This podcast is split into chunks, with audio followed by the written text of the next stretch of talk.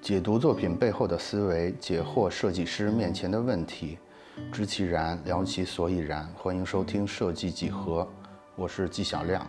今天我们要聊的是丑的设计是怎么产生的，和美与丑之间的辩证关系。二零二一年十二月二十一日，第二届淘宝丑东西颁奖盛典面向全全全网直播。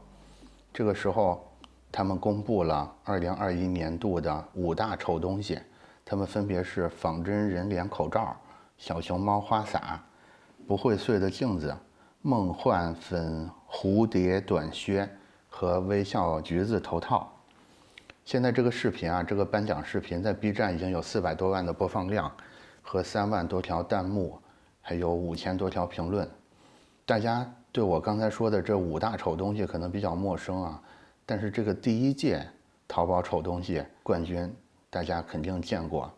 第一届冠军是什么？就是一个绿色的鱼人的头套。评论里有人说，嗯，这个丑东西大赛的价值，他们说心情不好的时候来看看这些丑东西。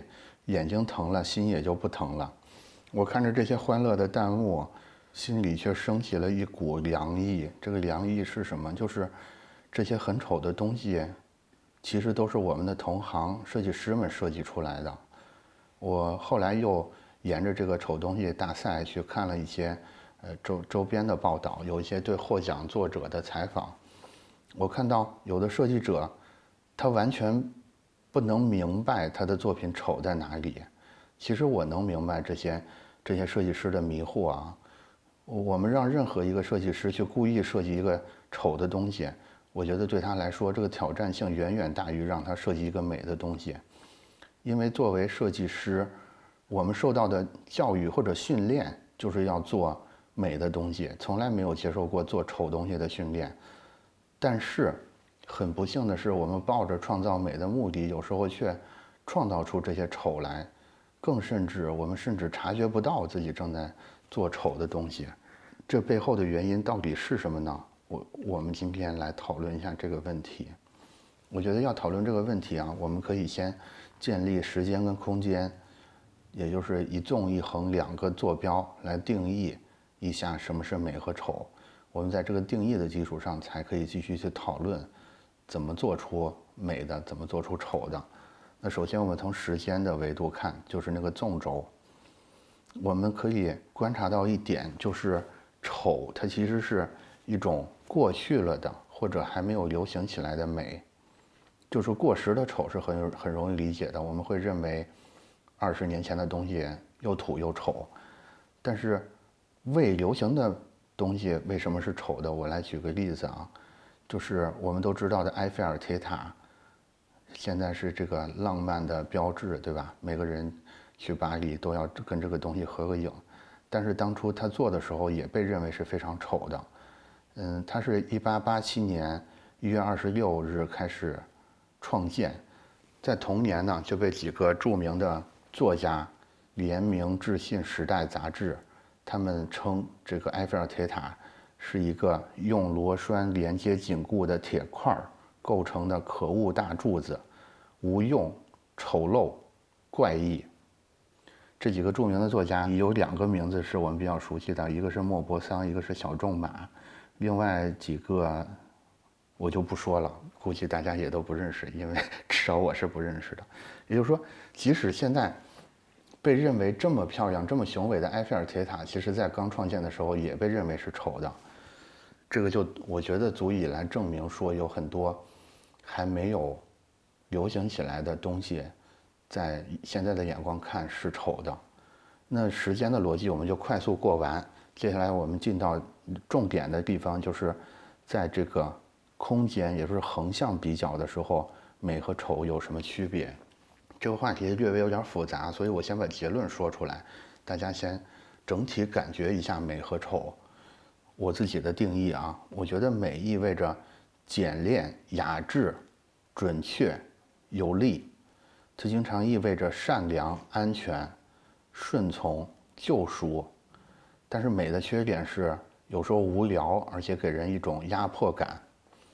丑啊，一般就意味着繁琐、笨拙、错误、虚弱，它往往象征着罪恶、冒险、挑战、放逐。但是丑的东西呢，有时候是很有趣的，比如说那个丑东西大赛，然后它能给人带来一种安慰。那我简要的说完关键词，大家应该可以感觉到啊，我在刻意的使用成对儿的反义词来分别形容美和丑。所以下面我就结合事例来说一说这几对反义词。首先是第一对反义词，就是准确有力和笨拙虚弱。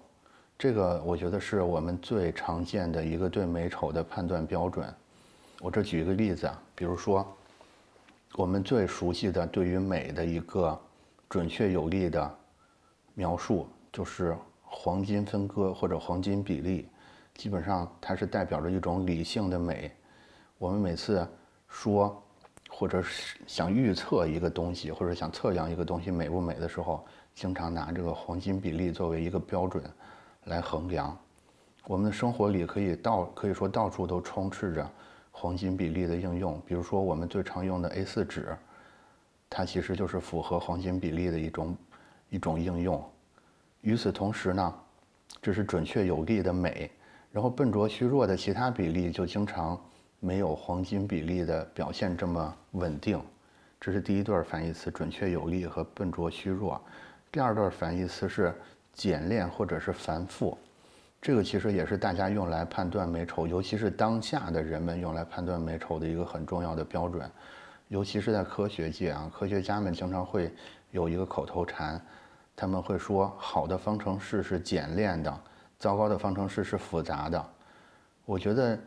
就是简单或者是繁复，表现出这种美丑的其中一个原因，是因为当我们把一个东西做得很繁复的时候，做这种画蛇添足式的装饰的时候，它其实反映了设计者一种嗯内心的无力，就是一种对于对于没有办法很好的完成这个工作的一种恐惧，来迫使他们在给这个东西不停的添枝加叶。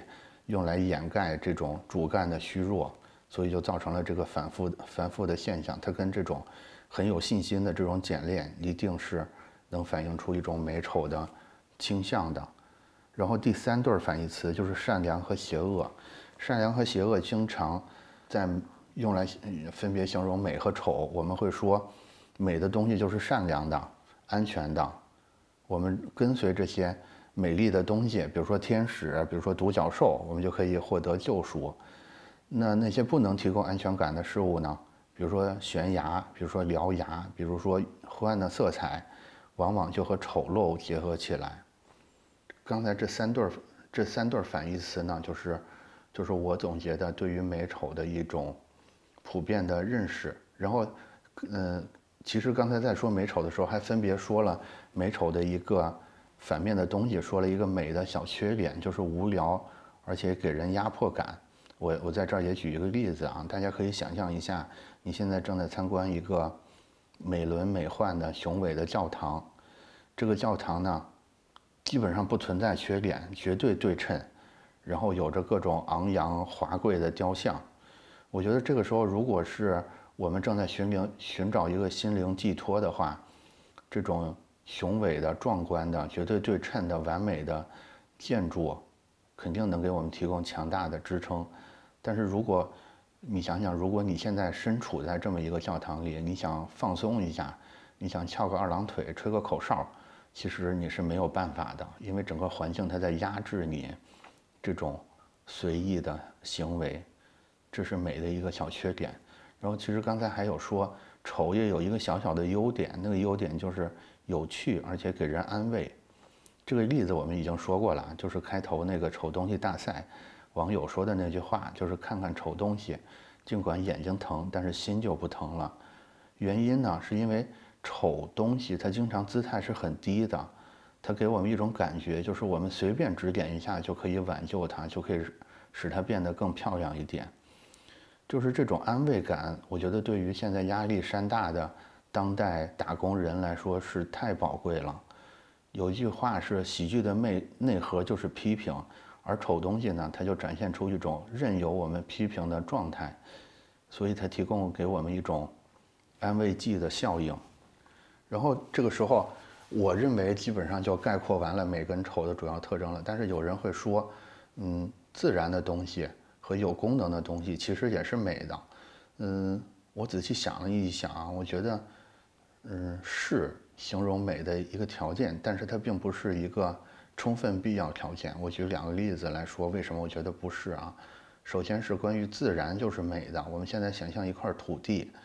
这块土地可能有两个用途，第一个用途是我们在这块土地上修建一个迪士尼乐园，第二个选项是我们保持它是一个原始森林的状态。那迪士尼乐园呢，就是一个人造物，一个非自然的造物；那个原始森林呢，就是一个自然的造物。其实我们很难说那个原始森林一定比迪士尼乐园更美。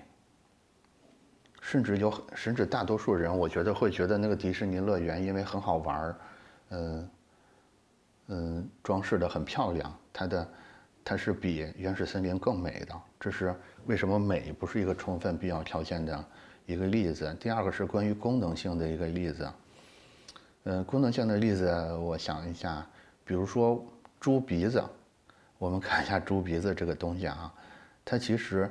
在功能性上是非常完美的，就是它又坚韧又结实，再结合那种猪的内线内线的小眼睛，以及它这种锥形的头部的形态，完全契合猪这种生物的日常所需，它就可以用这个很坚韧的猪鼻子去拱、去啃、去刨起这种埋在土里的植物的根茎，但是我们。基本上没法认为说猪鼻子是一个很美的东西，这是为什么功能性也不能作为美的一个充分必要条件的一个一个例子。我认为美和我我认为自然和功能性它都只能作为一种参考的标准存在。那我们说了这么一堆，我们再来回顾一下关于美和丑的关键词。美意味着简练、雅致、准确、有力。它往往象征着善良、安全、顺从和救赎，但是无聊而且给人压迫感；而丑呢，就往往意味着繁琐、笨拙、错误、虚弱，往往象征着罪恶、冒险、挑战。但是丑的东西很有趣，而且给人安慰。那我们刚才花了这么大的篇幅，把美和丑的关键词梳理出来。那是不是意味着我们只要沿着这些关键词去做设计，就一定可以避免丑，创造美了呢？一般这个时候啊，设计师就会出现在大众的想象里边。设计师出现之后，然后就对着这些关键词，对着一个需求，然后就开始喃喃自语，然后在在头脑里边怎么一番运作之后，然后唰的一下，一个漂亮的设计就出现了。我觉得外行人可以这么觉得啊，我们作为设计师，有时候也希望给外行人这种神奇的感觉。但是我们自家人要知道自家事儿，我们对美和丑的理解可千万不要停留在这种刻板印象的阶段。就是刚才我们归纳的这些关键词，我认为都只是一种普遍现象的归纳和描述。如果我们真的想避免设计出丑东西，要避免设计出丑东西还不知道。我们一定要有一个更深入的思考，这个更深入的思考是什么呢？我觉得就是我们要能看到美和丑之间的转化。首先，美是丑的升华。嗯，有一个著名的作品叫做奥地利的玛格丽特，或者叫做《丑怪老妇》，它是现在藏于伦敦的国立美术馆的一个作品。这个作品它其实画的是一个患有畸形性骨炎。的一个病人，这个这个病是一个什么病呢？它是新陈代谢方面的一种病，它会导致骨骼变形。这个画里边的这个模特，他就出现了这种，因为这个病啊，就产生了这种变形。他的面部，比如说他的下巴就会膨胀的特别大，嗯，人中的部位就会扩展到很大，然后给人一种很滑稽的感觉。同时，他的鼻子呢又缩成一团。然后他的前额和下巴也膨胀变形到一个很奇怪的状态，嗯，然后整个人的肢体其实也发生了种种的畸变，反正总而言之就是一个给人感觉打眼一看就很丑的这么一个形象。但是这个形象的明信片是这个伦敦国立美术馆卖的最好的单品之一。我举这个例子的原因是因为，呃，这个例子的作者叫做马西斯。有人说他跟达芬奇是认识的。我其实想通过这个例子引出达芬奇来。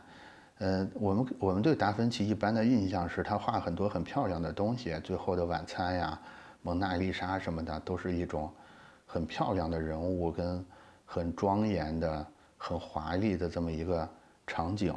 但是达芬奇。其实有大量对这种畸形人像的速写。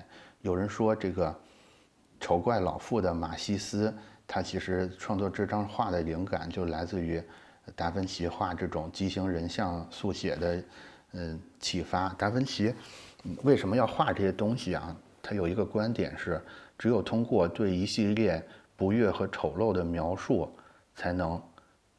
达到一个完美的状态，也就是说，在他看来，美和丑是一种互为依托、共生的关系。他说，如果丑没有意义，那么美也没有意义。这就是美和丑之间转化的第一个，就是美是丑的升华。其实这是达芬奇的一个观点。然后第二点，其次就是丑，它不是美的一个对立面，丑其实是美的一个方面。这个怎么说呢？这个还是一个名人的，还是借借用一个名人名言啊，他就是一个，嗯，同时是罗马帝国皇帝，同时也是斯多葛学派的哲学家的马可·奥勒留说过的一句话。他说：“丑与不完美就像是面包上面的裂痕，对整条面包的赏心悦目也有所贡献。”嗯，什么意思呢？我觉得也就是说。我们想象一个，想象一下一个面包，如果它上面没有这种，呃，面团膨胀开来的裂痕的话，是不是我们感觉这个面包也没有那么的美味可口了呢？我觉得他要说的是，一个完全没有瑕疵的事物，它带来的可能就不再是美，而是恐怖。弗洛伊德在一九一九年的论文《恐怖谷》中，他描述了一个现象，就是恐怖谷效应。其实我们之前在那个。虚拟人类那期里也有说过这个恐怖谷效应，就是过于完美的东西，它带给人的不再是美，而是一种恐怖的感觉。其实在说的就是这个丑不是美的对立面，而是美的一个方面，这个话题。然后美丑之间的辩证关系还有第三点，也是最后一点，就是即使即使抛开我们刚才说的那个丑之中能孕育出美，或者美之中包含着丑。我们抛开这些东西，我们就单纯的只是说神丑，其实也有非常巨大的价值。怎么说呢？就是 ugly 这个词，它在语言学上有一个关联词，它是来自于一个嗯原始的词，这个词叫做 aga。aga 这个词它意味着，嗯，它的意思是有侵略性的，让人感觉受了冒犯，是这个意思。然后它后面是逐渐演化成 ugly 这个词，呃，引申出丑陋这个意思来。我觉得这种冒犯，它其实就是青年文化的精髓，同时也是我们设计师文化的精髓。就是这种侵略性，它意味着敢于冒险，然后不满足于稳妥的一种精神。我觉得，尤其是这种精神被冠以这种 ugly 这种丑陋的名词的时候，我们身为设计师，是不是？还可以仍然保持一种开放的心态，保持一种乐观的心态，继续去尝试新的可能性。我觉得这个可以，这个是造成很多设计师很难到达高阶段位的一个阻碍。也就是说，有的设计师他可能一开始抱着一种创新的想法，但是有人说你这个东西丑，他可能就害怕了，他就退缩了，就不敢再去尝试了。但是另外一些，就是能扛得住。他能顶着这个丑陋的骂名继续再是再去尝试一下，他可能就能做出一个更好的东西来。我觉得设计它就是一种冒险和尝试，它从来就不是要向人们提供一种稳妥的、保险的、绝对没有错的产品，而是要不断的生产出来赋予趣味价值的东西。所以，作为设计师，我们应该拥抱丑，也不要害怕自己创造的东西是丑的。甚至养成一种主动冒险的性格，才可以让我们走到更高的地方去。我特别喜欢我之前在知乎的一个回答啊，我那个回答的精髓在于我在试图回答什么是美，这是我当时的一个回答，但是我今天看起来仍然很喜欢。我是这么说的：我说什么是美，就是对自己从事的事情有独立的思考、深入的研究和严谨的执行。从而产生对这件事情的信念感和一种充满信心的状态。一个东西不够美，只有一个原因，就是它的作者因为悟性差、脑子笨、习惯懒，所以失去了做出好东西的志气。这个人如果心虚了、偷懒了、妥协了，那他那他做的东西就一定是不美的。我觉得美与其说是一种结果，不如说是一种状态。我觉得。就像我在知乎的回答里说的，就是一种相信自己能做好，也愿意真金白银的把自己的时间精力投入进去，这种状态是美的，而不是说我们最后创造出的结果是不是美的。因为美其实是在美的标准在不停的变化，丑的标准也在不停的变化。但是你这种全情的投入，一定会让你的结果越来越好。丑是暂时的，我们早晚能得到一个。永恒的美，也就是说，我认为美它是来自一种自信，而这种自信呢，来自来自一种自知。自知就是自己知道自己对这件事儿的信念是什么。然后这种信念呢，其实很多时候来自于对丑的容忍或者对丑的沉淀。我觉得先勇敢的丑一会儿，然后投入更多的时间去更深入的研究，持续的改进。你的作品就会美起来，然后今天的讨论大概就结束了。在最后呢，我要致谢一下，就是我本次讨论的很多内容，大家能感觉到我这次讨论的很多内容，全是国外的例子，全是欧洲的例子，是因为这很多事例都是来自于这本书。这本书叫做《神丑万物美学》。呃，我我推荐，如果你对神丑这个话题感兴趣，你可以去读一下这本书。这本书的作者是一个英国人，是斯蒂芬·贝利。他是一位十分博学的教授，他有很多的学术成就。这本书不是他唯一的著作，这些都没什么。但是我觉得更难得的是，这位教授啊，是一个特别敢爱敢恨的痛快人儿。就是整本书读起来，嗯，有一种特别酣畅淋漓的感觉。我再重复一下书名，叫做《神丑万物美学》。嗯，大家对。美和丑有什么看法呢？我在评论区等着你来讨论，我们下期继续聊。